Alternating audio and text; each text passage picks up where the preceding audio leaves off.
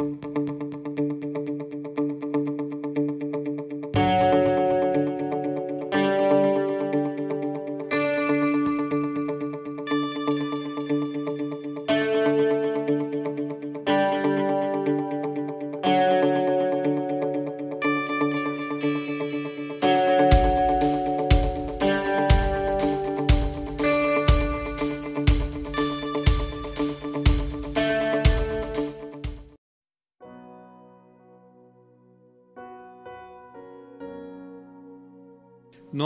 vamos tomar outro tema.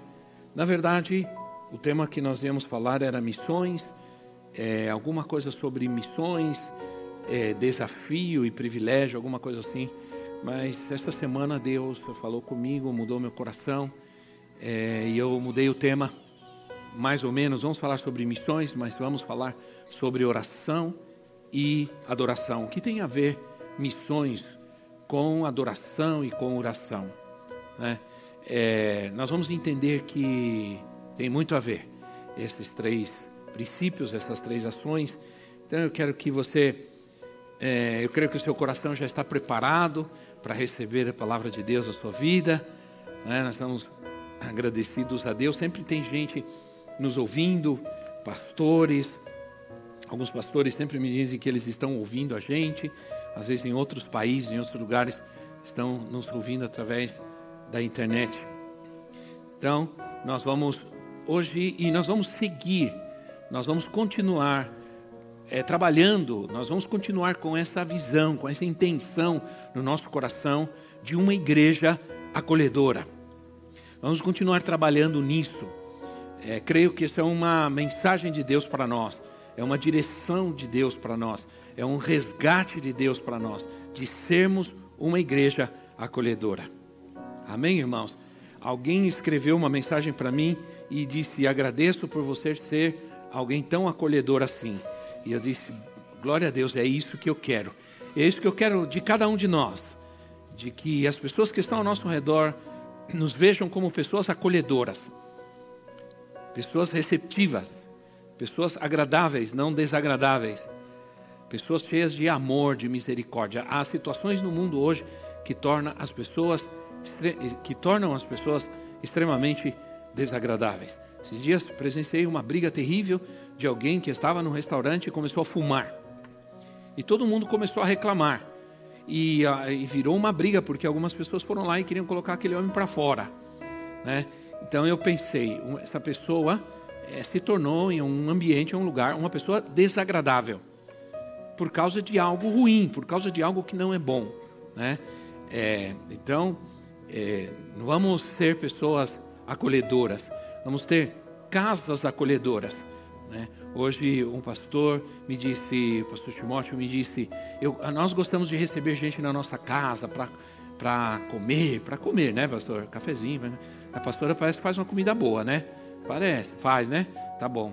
Também não pode falar aqui não, né, pastor? Senão... Mas é, nós devemos trazer isso para a nossa vida, nossa casa.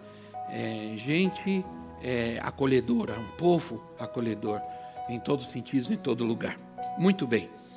Eu quero que você veja o texto, nosso texto, o tema, não precisa abrir, nós vamos ler, só vou ler aqui, é Isaías 52, 7, que diz: Como são belos nos montes os pés daqueles que anunciam as boas novas, que proclamam a paz, que trazem boas notícias, que proclamam a salvação, que dizem a Sião, que dizem à igreja: o seu Deus reina.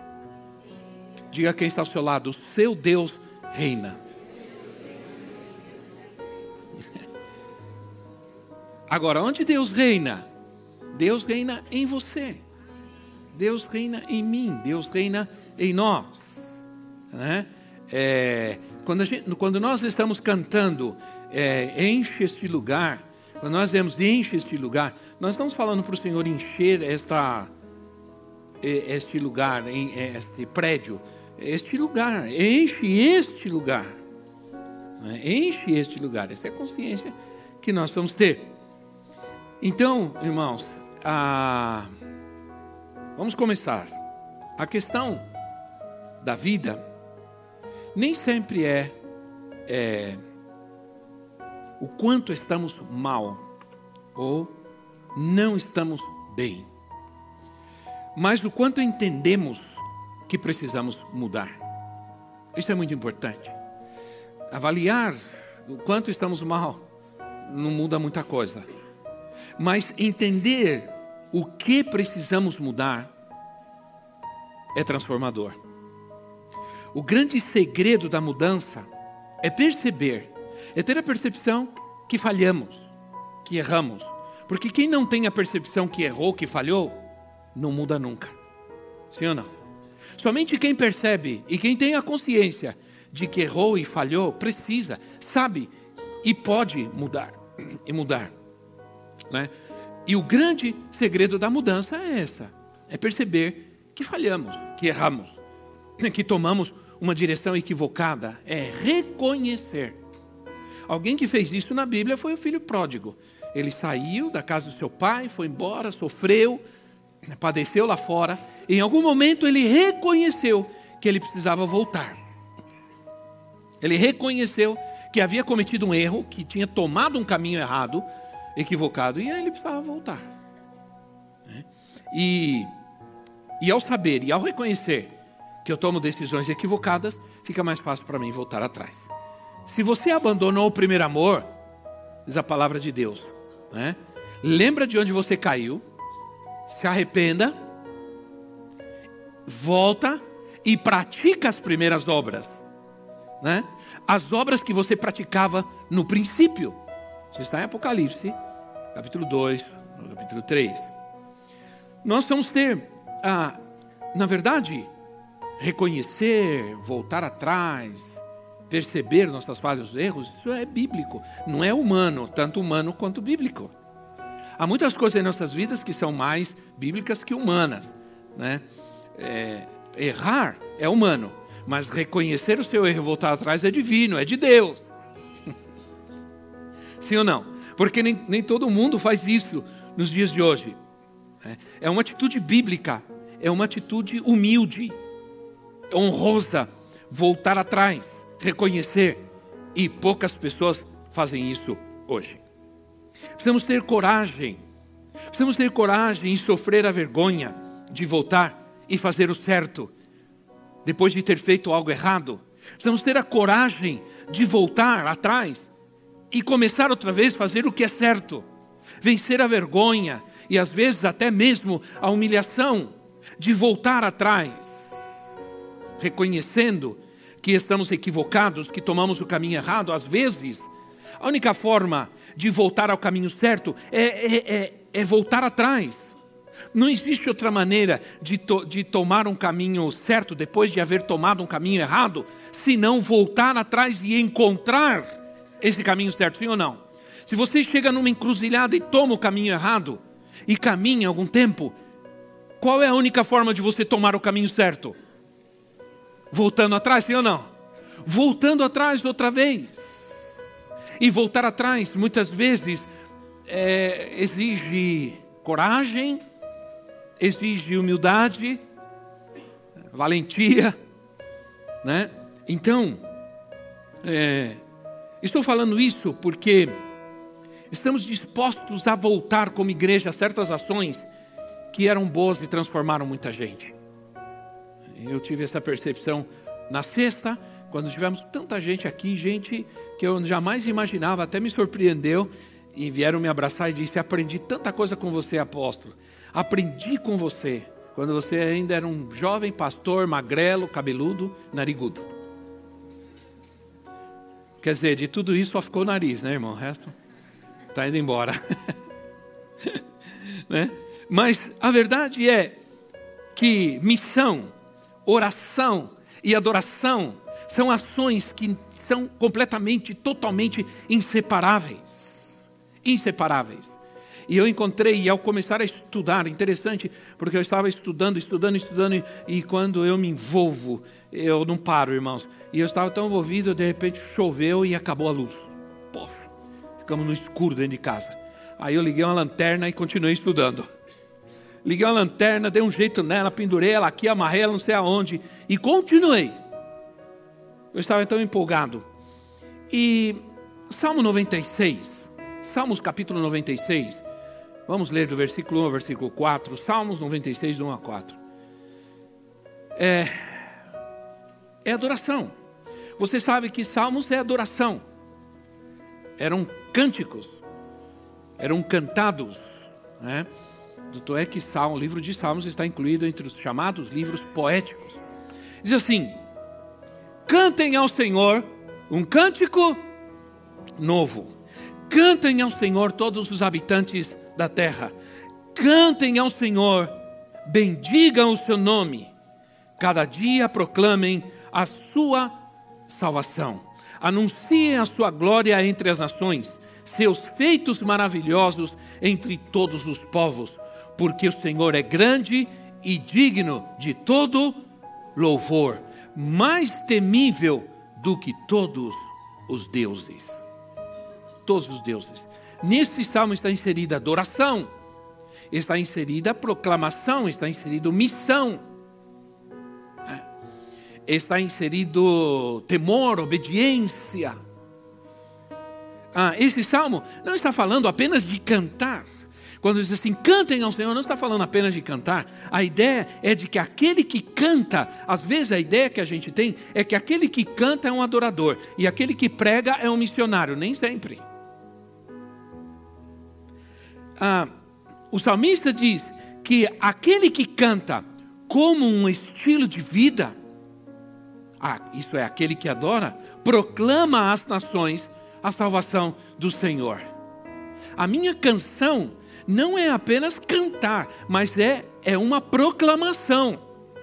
Eu estou fazendo uma proclamação, por isso a gente crê que a adoração, ela transforma vidas.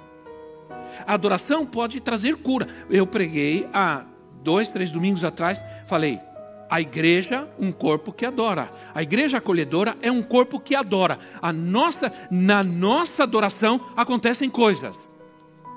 Falei para vocês que nós cantávamos um cântico em espanhol em Cristo Centro Guatemala que dizia assim: quando o pueblo alaba a Deus, sucedem coisas maravilhosas.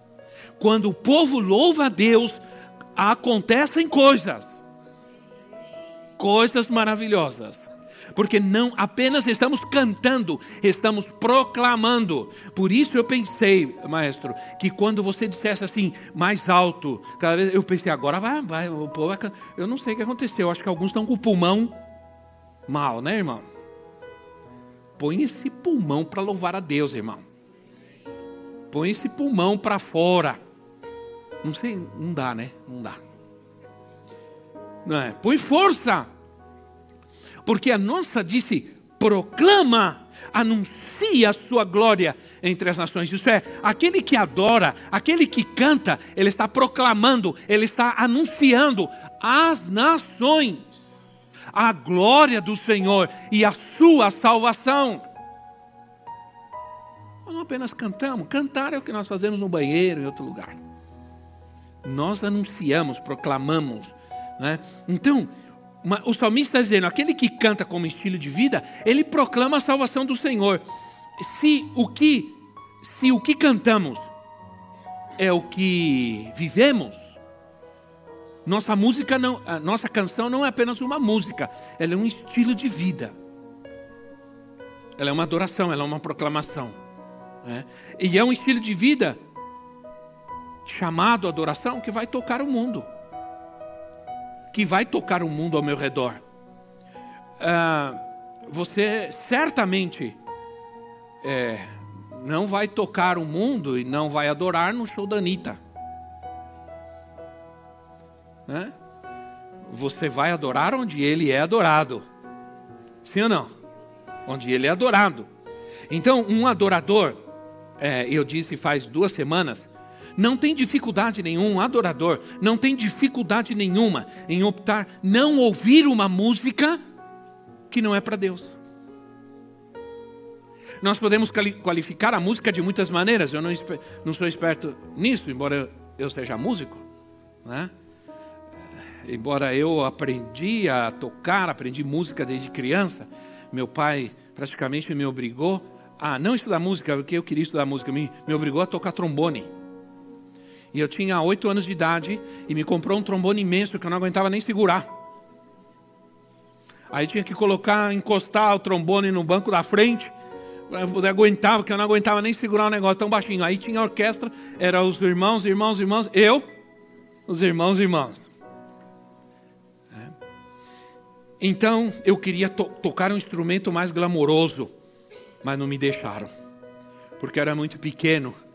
Eles disseram, esse menino não tem força para trocar esse instrumento, tem que tocar esse mesmo trombone. Aí fazia mais força ainda. Né? Ah, um, se falta missionários, presta atenção no que eu vou te dizer. Se falta missionários, é porque falta adoradores. E se falta adoradores, é porque falta intercessores. É uma coisa ligada à outra, de uma maneira que. Vamos falar primeiro, rapidamente, sobre oração. Porque o que eu quero mesmo falar é sobre adoração. Mas diz assim, segundo Tessalonicenses 3:1, o apóstolo Paulo faz um pedido. Ele faz um pedido. Segundo Tessalonicenses 3:1 ele diz assim: "Finalmente, irmãos, orem por nós. Orem por nós para que para que Deus nos abençoe, para que Deus nos dê provisão, para que Deus nos dê um carro para poder fazer a obra. Não, orem por nós para que a palavra do Senhor se propague rapidamente e receba a honra merecida. Aqui saiu a hora merecida. A honra merecida, como aconteceu entre vocês. Isso é, orem por nós, para que a palavra do Senhor se propague. Nós precisamos orar para que o Evangelho seja propagado, irmãos. Nós temos orar para que o Evangelho avance, precisamos orar para que o reino de Deus avance, precisamos orar para que a, a, a, o reino de Deus, o Evangelho alcance nossa família, nossa casa, nossos parentes, nossos amigos. Agora, essa oração, ela precisa ser combinada com ações com adoração. E a adoração ela é prática, assim como a oração também. Mas a adoração é quando eu pratico aquilo que eu orei. Isso é, eu oro pela salvação da minha família, dos meus amigos. Agora eu vivo uma vida de adoração a Deus que dá testemunho para que eles vejam em mim aquilo que eles precisam ser e alcançar nas suas vidas. Entende? A adoração me faz ter um estilo de vida que combina com aquilo que eu oro. Porque não adianta nada orar pela salvação da minha família, mas quando me reúno com eles, entro no mesmo esquema. Rola a cervejinha, eu tô nela. Rola o pagode, eu tô já rebolando. Entende o que eu quero dizer, irmãos? Não quero dizer que você não deve conviver com a sua família. Ah, não quero dizer que você deve ser um ET ou um extraterrestre, alguém que não se relaciona com aqueles que não, que não têm a Cristo, não. Ao contrário, o que eu preciso te dizer é que você precisa mostrar a eles um estilo de, de vida diferente, que você só pode mostrar se se relaciona com eles. Mas se relaciona com eles não ao nível deles, mas ao nível de Deus, do Espírito. Aí sim o mundo é transformado. Então, o apóstolo Paulo está pedindo aos irmãos, ele está pedindo à igreja que ore para que o evangelho se propague. Quantos de nós estamos orando assim? Né? Salmos capítulo 2, versículo 8, diz assim: Pede-me e te, te darei as nações por herança e os confins da terra como tua propriedade. Esse é um salmo messiânico está falando a respeito de Cristo, ele está dizendo: pede para mim, e eu vou dar a você as nações da terra. As nações da terra serão suas. Se essa é a nossa tarefa, como missionários, como pastores, como pregadores, como cristãos, a nossa tarefa é, é orar e levar o Evangelho para que as pessoas sejam de Cristo para que as nações sejam de Cristo, para que onde opera o diabo, onde opera a malignidade, o pecado, Cristo seja entronizado. Como daremos a Cristo as nações da terra se nós não vamos, se não falamos? Então, é, quando Jesus ora, em João capítulo 17, Jesus ora. João capítulo 17 é um dos capítulos mais interessantes, mais importantes da Bíblia. Jesus, é, irmãos, é, Jesus, quase nunca orou em público, né? Mas Jesus orou muito, e muito, e muito em privado. Muito. Ah, se nós, não adianta nossas orações em público, elas não terão muito efeito se nós não temos uma carga de oração lá, sozinhos com o Senhor. Jesus, muitas e muitas vezes, se afastava para orar horas e horas e horas e horas. E muitas vezes em público, a oração de Jesus era assim: Te agradeço, meu Pai, manda distribuir. Te agradeço, meu Pai. Não precisava nem orar, mas como tem esse monte de gente incrédula, que eu vou orar. Lázaro, sai para fora. Jesus não ficou fazendo a oração da ressurreição de mortos três horas. Né? Quando chamaram Jesus, Lázaro morreu. Ele foi lá ressuscitar Lázaro. Falou: ó, Isso aqui vai ter que jejuar uma semana, chamar os intercessores, vão ter que fazer guerra, repreender os demônios de morte. Aí quem. Não. Jesus, Pai, te agradeço. Só falo contigo agora pra, por causa dos incrédulos que estão aqui. Mas Lázaro, vem. Entende? porque Jesus estava respaldado por horas e horas e horas e horas de oração.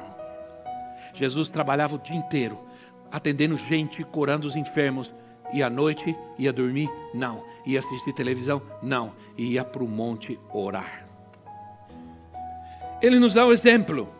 Agora, a oração é um ato criador que ah, toca o poder de Deus. Se você quer tocar o poder de Deus, é através da oração. E pode transformar todas as circunstâncias, assim como transformar pessoas e lugares. Como, como nós podemos ajudar alguém a mudar? É, se você quer que esse homem mude, olha, se você já tentou de tudo, não tentou orar, ore. Diga quem está ao seu lado, ora que Deus transforma.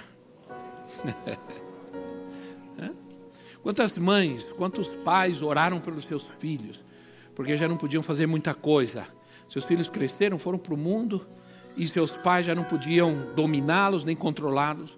Então começaram a orar por eles, e Deus respondeu à oração.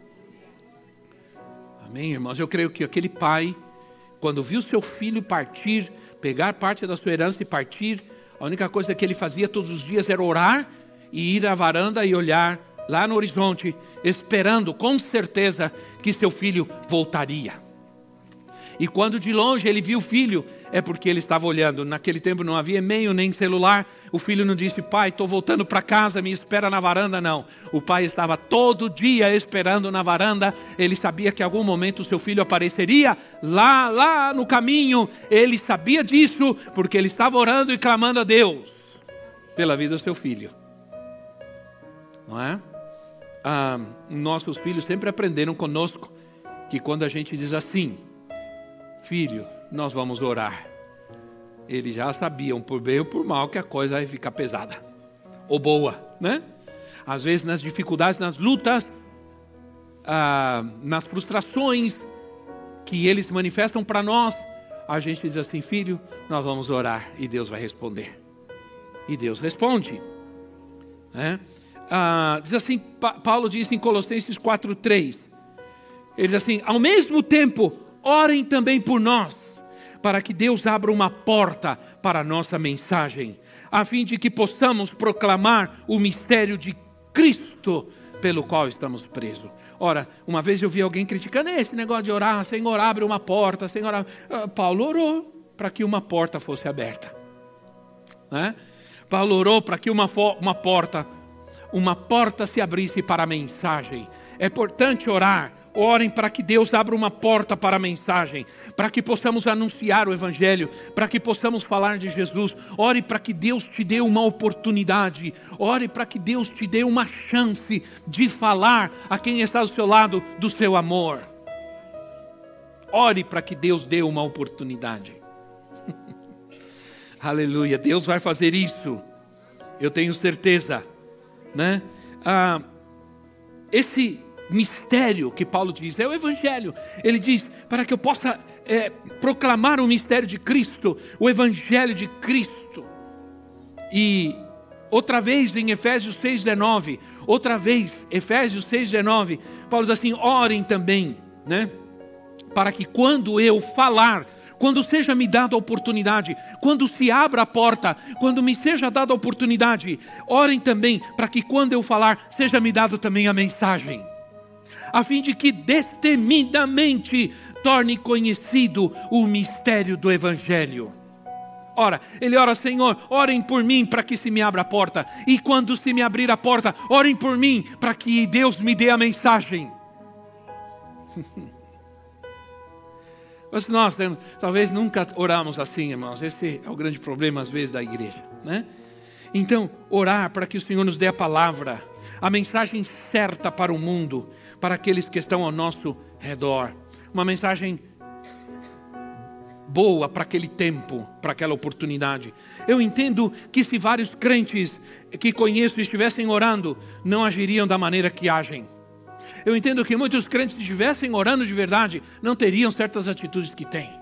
Não, não seria difícil para eles escolher a casa de Deus, escolher o tempo com Deus, que qualquer outro tempo, seja onde for, com quem for.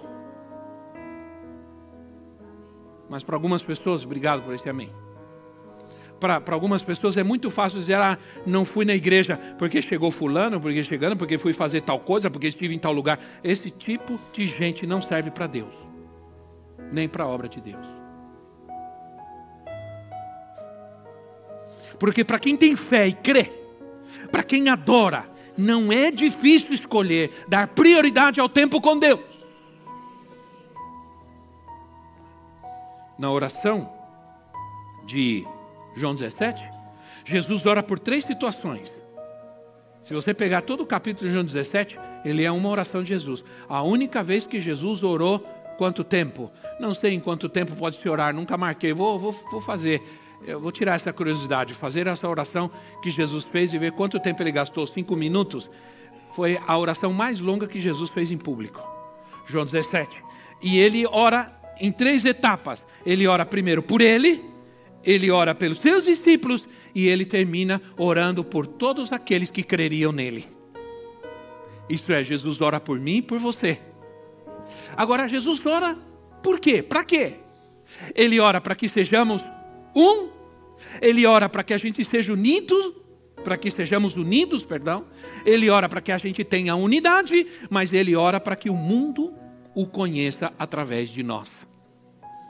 Ele faz essa oração que o mundo te conheça, Pai, assim como eu te conheço, que o mundo te ame, assim como eu te amo, e que o mundo seja um contigo, assim como eu sou um contigo, e que eles venham a conhecer a verdade. Então, ele ora por aqueles que seriam alcançados pela palavra. Quantos foram alcançados pela palavra do Senhor aqui? Amém? Pela pregação da palavra. Nós passamos a existir nós passamos a existir em Cristo a partir do momento que a gente recebeu a mensagem do Evangelho, a gente creu na mensagem do Evangelho. É, eu me lembro, em 1989, em Guatemala, às nove horas da noite, eu saí de uma. A gente começou um trabalho com células na Igreja Cristo Centro. Eu já estava trabalhando como pastor a gente foi ordenado no dia, no, no, no, no final, em dezembro de 88. Eh, em 2018 fez 30 anos. E aí ah, eu estava, eu estava com a van da, da missão, com a van da Grace dirigindo, e estava vindo de um lugar e ia para uma célula do outro lado da cidade buscar a pastora, uma pastora, que não tinha carro, não dirigia, não tinha carro. E eu estava, estava eu, a profetisa, a Elisa, pequenininha, dois anos de idade, o André tinha 11 meses. E uma menina que morava com a gente, que nos ajudava a cuidar deles. E eu vinha, e à noite em Guatemala, eu tinha que atravessar o centro da cidade. E à noite em Guatemala, os faróis semáforos apagam. Eles ficam só piscando. E eu entrei numa avenida e veio um cara louco, bêbado, veio e entrou no meio do, da van. E a van virou e saiu se arrastando, e se arrastou assim por vários metros. Né? E eu fiquei agarrado no volante. O André estava no colo, é, é, pois é, estava na frente, no colo da profetisa, né? Porque criança não pode, sem cinto de segurança, porque nessa época, irmãos, ainda mais em Guatemala, cinto de segurança, e, pff, nada disso. E ele, e o vidro da porta da van, um vidro enorme, vidro grande, estava fechado. E ele caiu no vidro e foi se arrastando. Se aquele vidro tivesse aberto, ele teria caído, batido no asfalto, o carro teria batido em cima dele. Ele, o vidro, e o vidro não quebrou. Eu me lembro que a minha maior preocupação que foi com eles, quando eu olhei, ela estava caída, ela se agarrou no banco, mas ele estava no vidro, assim, deitado no vidro. E atrás, a, a, atrás, meu, a minha filha e a menina, e e ela ficou muito assustada e correu um monte de gente. Eu me lembro que as pessoas, é, as pessoas é, nos estavam ajudando a sair do carro, chegou o bombeiro e tudo. É, as pessoas estavam saindo do, do, ajudando a tirar do carro. Eu me lembro que uma senhora pegou o André e ele, como ele era pequenininho, tinha 11 meses, imagina, pegou e, e começou a passar a mão para ver se não tinha acontecido nada com ele, porque ela não acreditava que, que ele nem chorando estava lá, que ele nem tinha entendido o que tinha acontecido. E, e a, a, mulher passava a mão assim, perninha no bracinho dele, segurava para ver se tinha acontecido alguma coisa. E ela estava impressionada porque não aconteceu nada. Aí os bombeiros vieram: Vocês estão bem? Estão bem? Está tudo bem? Não, tem que ir para o hospital. Não, não precisa ir, nós estamos bem, não aconteceu nada. Não doía, não, dói depois, né, irmão? Não doía nada naquela hora. E, e o carro, do, quando eu olho, o carro do homem estava destruído. A frente do carro acabou frente do carro. E ele saiu e se escondeu numa casa lá, porque como estava embriagado, ele esperou, chamou os advogados, vieram os advogados dele. Quando ele apareceu, já tinha dois advogados junto com ele. Ah, tudo bem. Ah, eu saí do carro, elas, todos nós saímos. Os bombeiros disseram, não, foi um acidente feio, tem que ir para o hospital, tem que levar. Ninguém queria ir, mas eu fiquei lá e foram para o hospital. Estavam todos bem. Aí os bombeiros com as pessoas e os advogados ajudaram a colocar o micro-ondas de volta no lugar, a van. Quando eles colocaram a van no lugar, primeiro eles perguntaram: onde bateu? Olha o carro do homem, está destruído. Onde bateu? E começaram a procurar. E não tinha nenhuma batida. O, o retro não quebrou nem o retrovisor, o retrovisor dobrou e só arranhou só tinha um arranhado do lado onde virou e se arrastou, porque o carro, o carro virou e se arrastou por vários metros. Não tinha nada. Nada. Nada. Eles começaram a procurar, mas onde? Esse carro bateu nesse carro? Bateu. Por isso virou. Mas bateu onde? Não tinha nenhuma batida. Aí o, comecei a conversar com os advogados, fomos fazer os documentos, tudo, fomos conversar com os advogados. E um dos advogados se aproximou de mim, começou, começamos a conversar. E eu falei quem eu era, porque eu era estrangeiro, eu era brasileiro, e tudo. E começamos a conversar. Eu falei que era pastor, que era missionário e tal. E ele começou a conversar comigo. Aí, em dado momento, ele falou assim: Olha, deixa eu te dizer uma coisa. Muita gente já falou de Deus para mim. E muita gente já falou para mim que tem Deus na sua vida, mas eu nunca tinha visto Deus na vida de uma pessoa como eu vi hoje. Ele falou assim: Olha o carro do meu cliente, só pode ser Deus que tenha feito isso. Sua família está intacta, seus filhos estão intactos, não aconteceu nada com vocês, o carro não tem nada, o carro do cara estava destruído, veio o guincho, levou embora e o policial saiu dirigindo a, a van até a delegacia para a gente fazer ocorrência. Ligou, o carro funcionava perfeitamente. No domingo de manhã, no, é, no, outro dia de manhã, perdão, no outro dia de manhã, bateu em casa e um monte de gente, como a gente não tinha telefone, não tem celular, essas coisas, batendo em casa porque saiu no, no jornal, na capa principal do principal jornal de Guatemala, Prensa Livre, saiu espetacular acidente, o carro virado, espetacular acidente ocorrido, espetacular acidente ocorrido na rua tal, avenida tal, com, um, um, com a van dirigida pelo brasileiro Rubens, mais saiu meu nome, saiu o nome dela, do André, do, saiu o nome de todo mundo. O Gabriel não, Gabriel, a gente nem sonhava ainda com ele, né? estava no sonho, estava no projeto ainda. Era um projeto ainda, né? Aí, é, esse homem se aproximou de mim come, e, e, começou a chegar gente em casa. O que aconteceu? Aí fui ver, fui ver, estava lá, primeira página do jornal, como se fosse no Estadão lá, né? Primeira página, uma foto do carro virado, a gente e tudo mais.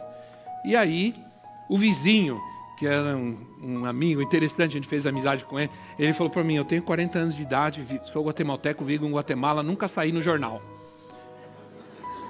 Você não está aqui nem dois anos, já saiu na página principal de jornal, ele brincou comigo. Mas aquele advogado se aproximou de mim e disse assim: eu Nunca, hoje eu vi que sim, Deus está na vida de alguém. Aí ele começou a falar comigo. Onde você vai? Como é que você faz? Você me atenderia? Você oraria por mim? Meu casamento não está bem, eu estou mal, preciso de ajuda. Eu falei, claro, com prazer. Conte comigo. Aquele homem viu a Deus na nossa vida.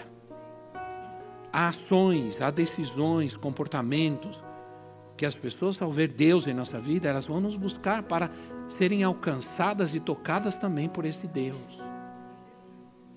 Deus não será visto em nenhuma outra coisa a não ser em nós. Nós conseguimos enxergar a Deus, a glória de Deus em tudo que Ele faz, mas o mundo não vê assim. A única forma do mundo enxergar a Deus em tudo aquilo que Ele faz é tendo na sua vida. E eles só vão enxergar a Deus na sua vida. Muitos poderosos moveres de Deus na história da humanidade começaram com alguém orando. Começaram com alguém. Muitos grandes avivamentos, transformações que viveram cidades, países, começaram com gente orando persistentemente. Agora, quero falar sobre adoração, porque eu estou dando, nós vamos falar sobre tudo isso durante esse mês, mas eu estou dando uma base, um fundamento. A oração, a adoração, adoração, adoração. Salmo 67.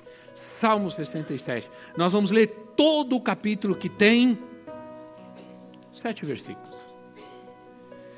Que Deus tenha misericórdia de nós e nos abençoe. E faça resplandecer o seu rosto sobre nós, para que sejam conhecidas na, na terra os teus caminhos e a tua salvação entre todas as nações. Louvem-te, os povos, ó Deus, Louvem-te todos os povos, exultem e cante de alegria as nações, pois governas os povos com justiça e guias as nações na terra. Louvem-te todos os povos, ó Deus, louvem-te todos os povos, que a terra dê a sua colheita e Deus, o nosso Deus, nos abençoe.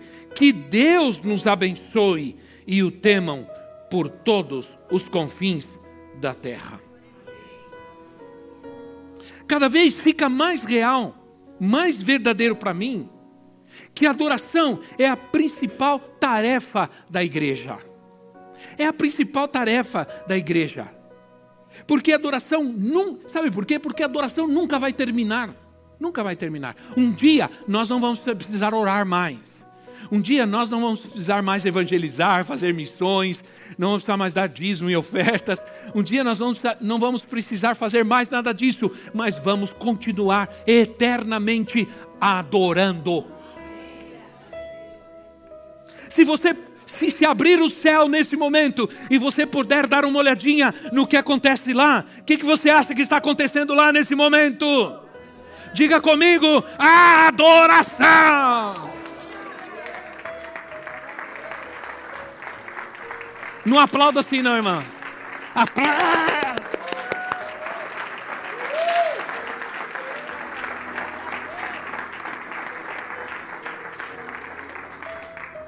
Adoração. No inferno, sofrimento. No céu, adoração. Agora, se você acha adoração chata, você tem algum problema. Porque você tem que. O que nós fazemos aqui é apenas uma preparação, um treinamento. Porque quando nós chegamos lá é que a coisa vai arrebentar. Lá a coisa vai ser poderosa. Aqui a gente só está treinando. Agora, irmão, vai mais forte nisso. É, corre mais, irmão. Né? Então, ora, adoração é eterna, porque quem nós adoramos é eterno. Quando Sua glória resplandece em nós, o mundo vai conhecer a sua salvação. Quando Isaías estava no templo, você pode ler isso, Isaías capítulo 6, o profeta Isaías estava no templo adorando. Deus se manifestou, a glória de Deus veio, e sabe o que aconteceu? Houve um chamado. Um chamado missionário, um chamado a quem enviarei? Na adoração, no templo, no momento da adoração, veio a glória de Deus. A quem enviarei? Se há um chamado, é preciso ter uma resposta. Qual é a resposta? A quem enviarei? Olha, só uns dez disseram, viu irmão? O resto não disse não. A quem enviarei? A quem enviarei? Não está com tanta convicção assim. A quem enviarei? Envia-me a mim. Não é meu irmão do lado, nem da esquerda, nem da direita. Envia-me a mim. Então, ninguém pode divulgar com convicção o que não ama com paixão. Vou repetir. Ninguém pode divulgar com convicção o que não ama com paixão. O adorador é alguém apaixonado.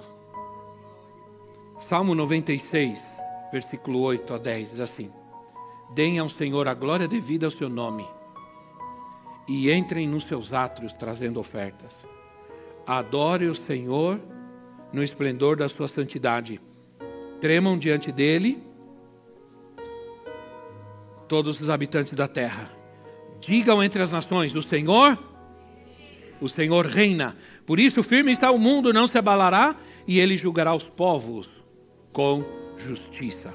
John Piper, um escritor que eu gosto muito, eu tenho lido alguns livros dele, escreveu um artigo com o seguinte título: A missão existe porque não existe adoração. Aí eu achei, eu achei interessante esse título. Me chamou a atenção. Espera aí, deixa eu ver isso. A missão existe porque não existe adoração. Aí ele diz assim: missões existe porque há muitos lugares e vidas nesse mundo que não adoram a Deus. Não necessitaríamos missões. Não teria necessidade de dizer ao mundo que só Deus deve ser adorado se ele fosse adorado. Missões existem para que os homens adorem a Deus em espírito e em verdade, onde ainda ele não é adorado. O missionário é alguém que está extremamente preocupado de que o Deus que ele adora ainda não está sendo adorado em alguns lugares. E ele, despertado por essa preocupação de que Deus seja adorado em algum lugar onde ele não está sendo adorado, ou outro Deus está sendo adorado, ele vai falar que o único Deus que deve ser adorado é o Deus verdadeiro. Olha, Deus não está buscando adoração, Deus está buscando adoradores. Deus está buscando adoradores. Então, pessoas, relacionamentos, adorar a outros deuses, e com isso eu vou, eu quero fazer algo aqui. É uma afronta ao único verdadeiro Deus. Missões existem para que através de Cristo o homem seja levado a adorar a Deus. Adorar a Deus. Mas eu estava é, lendo um artigo, e esse artigo falava sobre Steve Jobs. Steve Jobs foi o dono da Apple. A Apple, e, Steve Jobs foi um, chegou a ser um dos homens, ou talvez o homem mais rico do mundo. Mas ele morreu aos 53 anos de idade. E quando ele estava na cama de um hospital, ele fez uma declaração muito interessante. Ele diz assim: Cheguei ao topo do sucesso Sou um símbolo de sucesso, mas tenho pouca alegria. Estou em uma cama de hospital, lembrando toda a minha vida, e percebo que toda a riqueza, elogios, tudo que me trouxe o dinheiro são insignificantes na iminência da morte. Agora eu entendo. Devemos seguir objetivos que não sejam só os relacionados a dinheiro.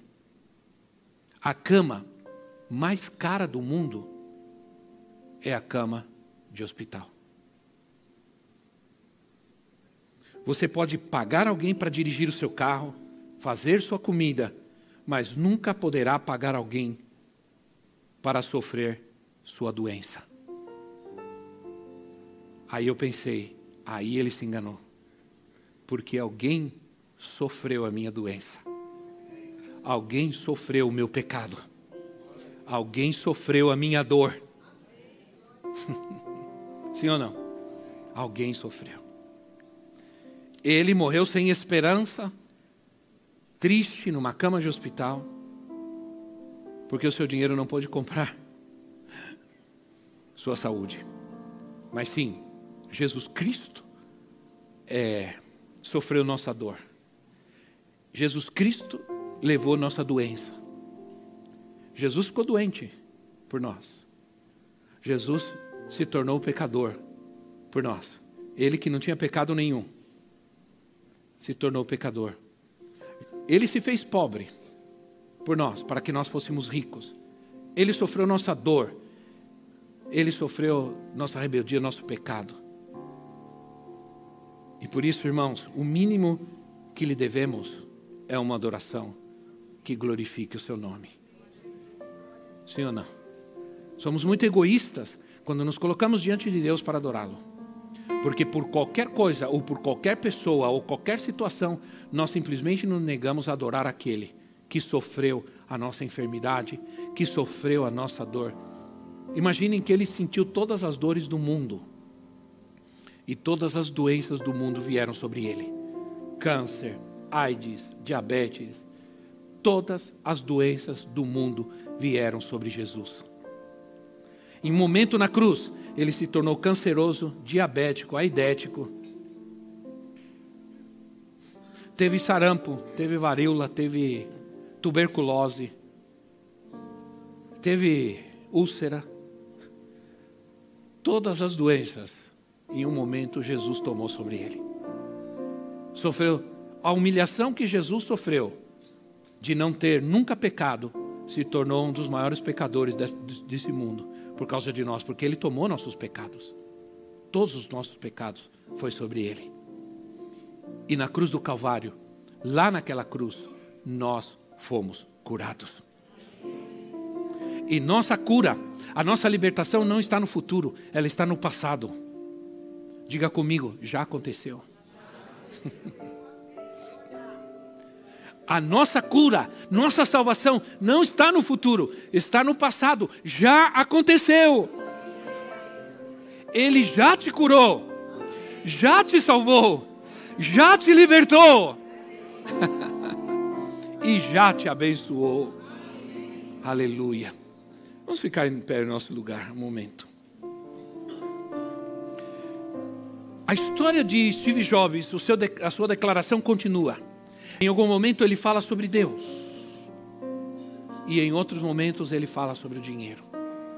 Irmãos, quando a gente traz a nossa oferta a Deus, nosso dízimo, isso é adoração. Nós estamos dizendo para Deus: o dinheiro, o meu dinheiro serve ao Senhor assim como eu. Não só eu sirvo ao Senhor, mas aquilo que eu tenho também serve ao Senhor. Eu te adoro não só apenas, com uma canção, mas eu te adoro também com tudo que eu tenho. Quando eu trago minha oferta, meu dízimo ao Senhor, eu estou dizendo, Senhor, o Senhor é mais importante para mim do que qualquer coisa que eu possa ter neste mundo. Do que qualquer riqueza que eu possa obter. Então, neste momento, eu quero que você encontre uma razão para adorar ao Senhor. Eu deixei um tempo especial para isso. Eu quero que você encontre neste momento uma razão para adorar ao Senhor. E hoje, hoje neste lugar, alguns de vocês vão adorar ao Senhor. E o, e o Espírito Santo vai falar com você e vai confirmar o chamado dele na sua vida. E se prepare, porque alguns de vocês hoje o Senhor vai dizer: chegou o tempo. Você vai deixar isso, isso, isso, porque você vai me servir. Prepare-se. Mas vai sair da adoração que você der a Ele agora. Está disposto? Você acha que você tem motivo para adorar ao Senhor neste lugar? Nós cantamos um cântico que dizia: Vou cantar aleluia, vou dar aleluia. E eu falei: Ah, meu Deus, agora vai. Agora tem gente que vai dar aleluia, vai explodir aqui. Vai tocar que nem uma trombeta. Né, irmãos? E não saiu nenhuma engasgada, não saiu. Aleluia significa louvado seja. Você sabia que aleluia é a única palavra que existe no mundo que é falada do mesmo jeito em todas as línguas? Todas as línguas, japonês, coreano, aquelas doidices japonesas, né, Felipe? Aquelas. Não, Felipe nem ele não sabe, não fala nada de japonês, meu, meu genro. Eu vou dizer uma coisa para vocês, irmãos, que vocês não sabem. Há anos atrás, anos atrás, a gente estava num congresso, num CONAP, e veio um profeta e orou por nós. Eu não sei, a, a Elisa não estava. Ele orou por nós. Lembra? E ele disse assim: E a filha de vocês, eu vou levar ela para um país oriental. E ela vai me servir num país oriental. Isso faz ó. E nós ficamos quietos. Porque quando Deus fala, aí ela me aparece com o japonês. Aí ela me aparece. Aí eu falei, aí quando aparece o Felipe e a história toda, eu falei, eu me lembrei. E aí esses dias a gente estava conversando, ele falou, não, nós vamos, vamos para o Japão ainda, nós vamos para o Japão. Você falou, não, não, falou. Não sei o que você vai fazer lá, mas falou. Aí eu fiquei quieto, falei, Senhor, tomara que quando eles vão para lá, Deus, o Senhor fale com eles. Mas o Senhor falou que ele via que ela estava servindo a Deus, pregando, ministrando num país oriental. Né? E apareceu o oriental, né, irmão?